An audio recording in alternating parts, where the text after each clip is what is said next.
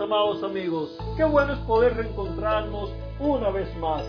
Cuántas gracias le doy a Dios que por este medio podemos estar juntos, podemos compartir, podemos servir de bendición en más de 50 países. Cuánto me alegra, cuánto deseo que hayas podido eh, pasar un lindo fin de semana junto con tu familia, con tus amigos, junto con tus seres queridos, que hayas podido disfrutar de una bonita eh, Navidad y que sobre todas las cosas eh, Cristo Jesús, su amor sea una realidad en la vida de cada uno de ustedes. Hablando de amor, ya estamos entrando en la semana número 7 que hemos venido hablando de amor. Y a este punto eh, vamos a hacer un pequeño recuento de, las cosas que hemos venido estudiando para comenzar a ir cerrando eh, e, este estudio.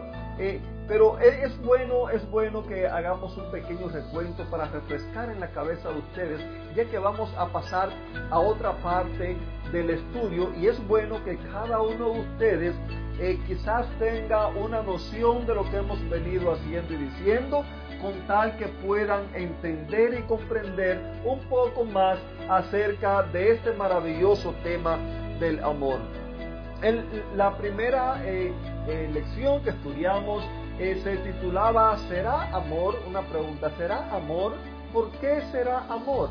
Es que vivimos en un mundo donde estamos invadidos por la hipocresía, estamos invadidos por la mentira, estamos eh, eh, invadidos por el, por el engaño, en todas estas series de cosas que ya muchas veces llega un momento en que usted dice, bueno, ¿será verdad lo que me están diciendo? ¿Será mentira? ¿Será amor lo que me están profesando? Eh, hace algunos días eh, en algún lugar, en un supermercado, salía con mi esposa hacia afuera y vino una señora con un tono de voz muy amable. Pero ese tono de voz muy amable eh, no era la realidad de su carácter, simple y llanamente es que quería ofrecernos algo para, para, vender y, ella pues estaba tratando de conquistarnos con su tono de voz. Y, qué triste, me acordé cuando hace unos 10, 11 años por allí estuve estudiando acerca de, marketing y, y allí prácticamente a uno le enseñaban a mentir. Te enseñaban a, darle un valor a las cosas que no eran lo que tenían. Te enseñaban a, tu poder, eh, como dice uno, sacarle el dinero a las personas del bolsillo, aunque tú estabas consciente y seguro que lo que le estabas vendiendo era una basura que no servía. Queridos amigos, vivimos en un mundo donde cada día la maldad crece más y debido a esto también la incredulidad cada día crece más. Estuvimos hablando también acerca de Efesios capítulo 5 versículo 2, donde la Biblia nos dice que debemos de amar a los demás, así como Cristo nos amó y dio su vida por cada uno de nosotros.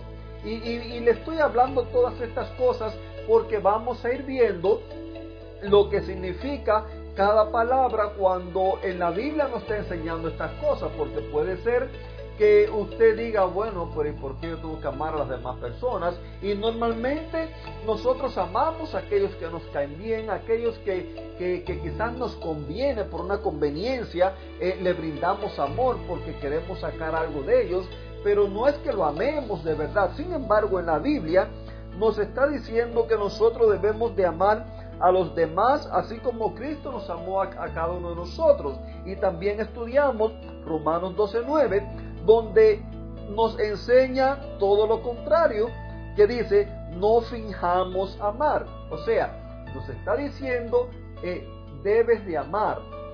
Y por el otro lado nos está diciendo, no finjas amar. ¿Por qué? Es que Dios sabe, mi querido amigo, Él sabe que con la condición la cual tú y yo tenemos, en el mundo en el cual tú y yo vivimos, Dios sabe que muchas veces, aunque tú no lo quieras, es posible que tú finjas amar. finjas amar a tu jefe que no te cae bien, finjas amar quizás a tu vecino, finjas amar eh, eh, a tu esposa, a tu esposo, finjas amar eh, a algún líder político.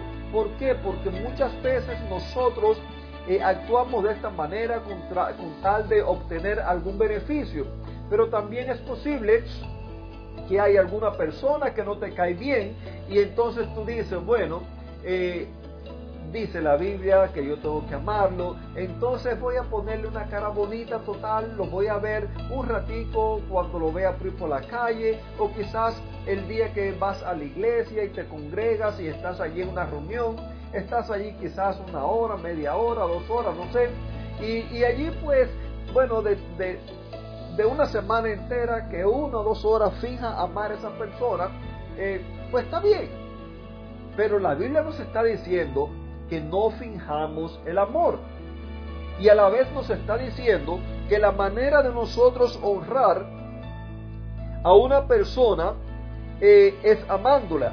También Jesús en Mateo 5:44, él mismo nos enseña que nosotros debemos de tratar con amor a aquellas personas que no nos caen bien, aquellas personas que muchas veces ni siquiera queremos saber de ellos, Jesús nos está diciendo que debemos de tratarla con amor. Y ahora entonces tú dirás, bueno, pero es que yo no soy hipócrita, a mí no me gusta ser hipócrita, y está bien que no te guste ser hipócrita, ser hipócrita es malo. Pero por eso te estoy haciendo todo este recuento para que podamos entender lo que vamos a ir viendo durante esta semana y quizás la, la, próxima semana también. Eh, y finalmente, las dos semanas pasadas, nosotros estuvimos concentrados en Primera de Corintios capítulo 13 versículo 4, donde allí nos decía qué es lo que hace el amor. Nos decía que el amor era eh, comprensivo, era pasivo, bondadoso, era servicial, eh, que, el amor nos irritaba y también nos enseñaba qué es lo que no hacía el amor. Como ya te dije, no se irritaba, no era orgulloso, no era vanaglorioso, no era envidioso y toda esa serie de cosas y muchas cosas más que sigue diciendo, lo que nos concentramos solamente en un solo versículo. Entonces, querido amigo, ¿por qué hablar tanto de amor? ¿Por qué es que muchas veces aunque nosotros quisiéramos amar, yo no sé si a ti te ha pasado que, tú sientes ese deseo de, de, tener esa, esa vida con gozo, de paz, esa vida donde tú digas, ah, yo quisiera más, yo quisiera poder llevarme bien con todo el mundo, pero tú te das cuenta que aunque tú quieras, no puedes. Y es que hay un problema dentro de nosotros que lo vamos a ir analizando más adelante, el cual nos lleva a que muchas veces queremos hacer una cosa, pero hacemos todo lo contrario. Y lo que no queremos hacer, entonces eso es lo que hacemos. Quiero dejarte con este consejo que está en primera de Juan 4:10, que nos dice que el verdadero amor no consiste en que nosotros hayamos amado a Dios, sino en que Él nos amó y envió a su Hijo para que tú y yo fuéramos perdonados por medio de su sacrificio. Así que el verdadero amor, querido amigo, el verdadero amor no consiste en nada de lo que nosotros hacemos. El verdadero amor consiste en que Dios es amor y como Dios es amor, Él te ama a ti y Él me ama a mí. Que Dios te bendiga y te regale un lindo y bendecido día.